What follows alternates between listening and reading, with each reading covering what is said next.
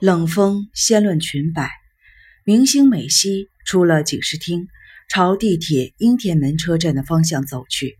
正要走下阶梯的时候，被人从后面叫住。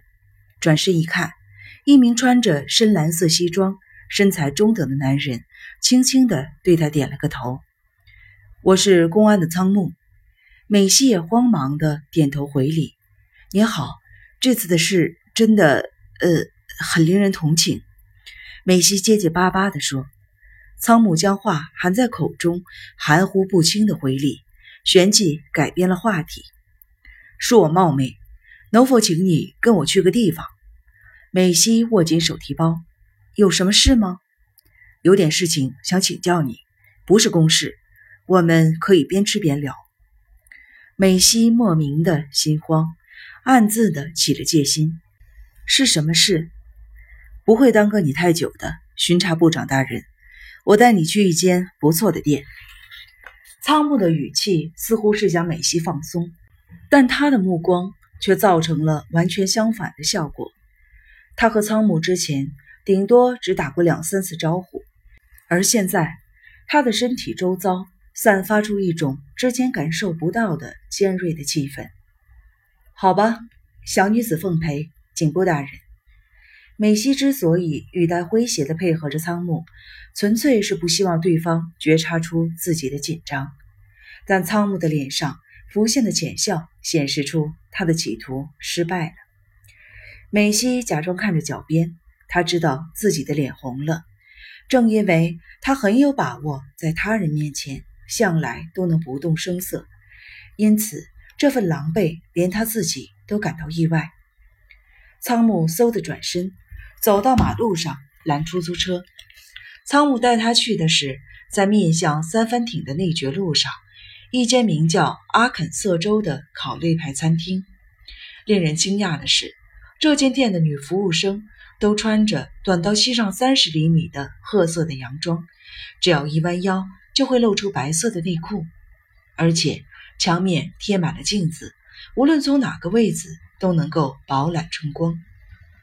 美希困惑的模样令仓木露出和刚才一样的浅笑。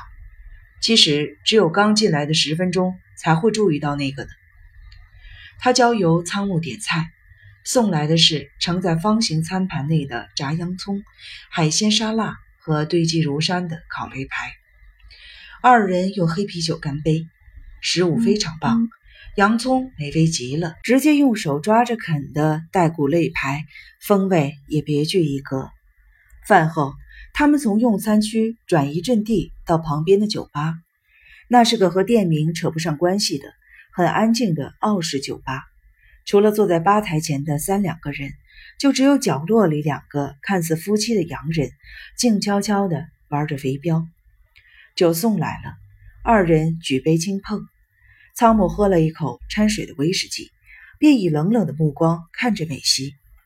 美希并未忽略对方表情的细微变化，看来愉快的晚餐时光已经结束了。说吧，你到底是在跟踪谁？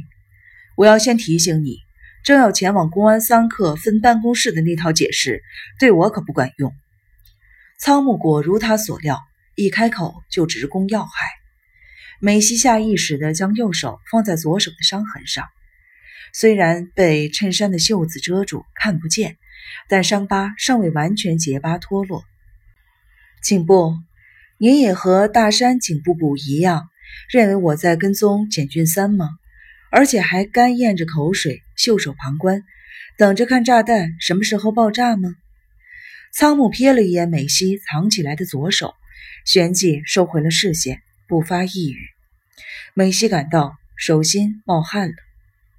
身为三课客员。凭什么我非得跟踪不归我真视的极左派的分子呢？仓木的眼睛发光，瞬时美希觉得肌肤如遭针刺。仓木定睛地看着美希，缓缓地含了一口掺水的威士忌，吞下。你在那时应该还不知道简是极左派的人，因为就连我们课里的负责人员手边都没有那家伙的资料。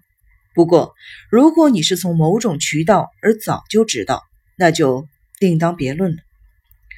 美希垂下了眼睛，若无其事地拿起了杯子。看来他最好别指望能像应付大山警部补那样打发掉眼前的这个男人。他们的脑袋运作方式不同。当然，当时我并不知情。虽然不知情，却跟踪对方，是这样吗？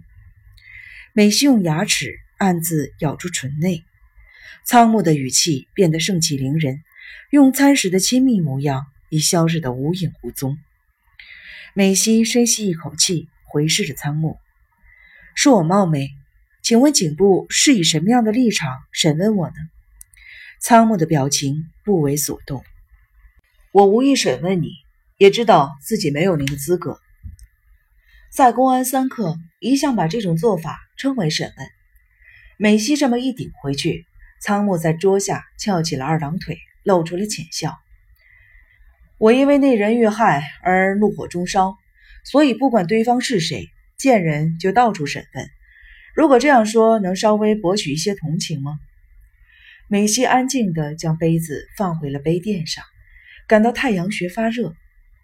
您这种说法，我相信往生的尊夫人听了也绝不会高兴。这倒是很意外。你怎么知道我老婆向来最讨厌我语带讽刺？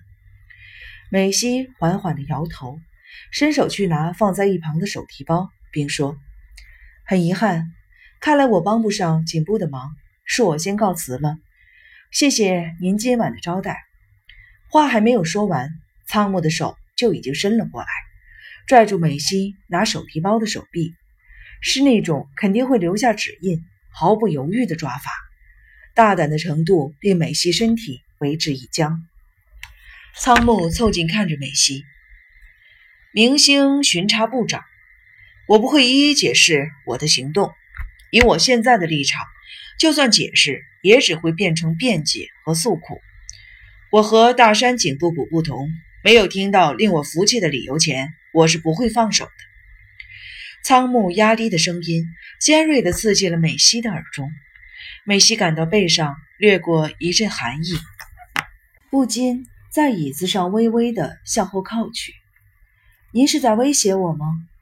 这得看情况。好了，你快说吧。美西试图的挣脱仓木的手，但是没用。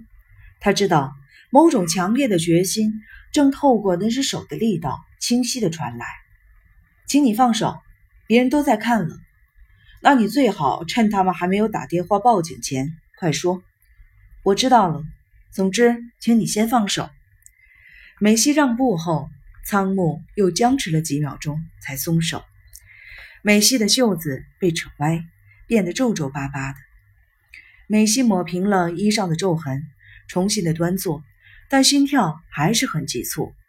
刚才被抓住的手腕。也仍旧是麻的，就算妻子惨遭杀害，仓木的质问方式也未免太异常。他喝了一口掺水威士忌润喉。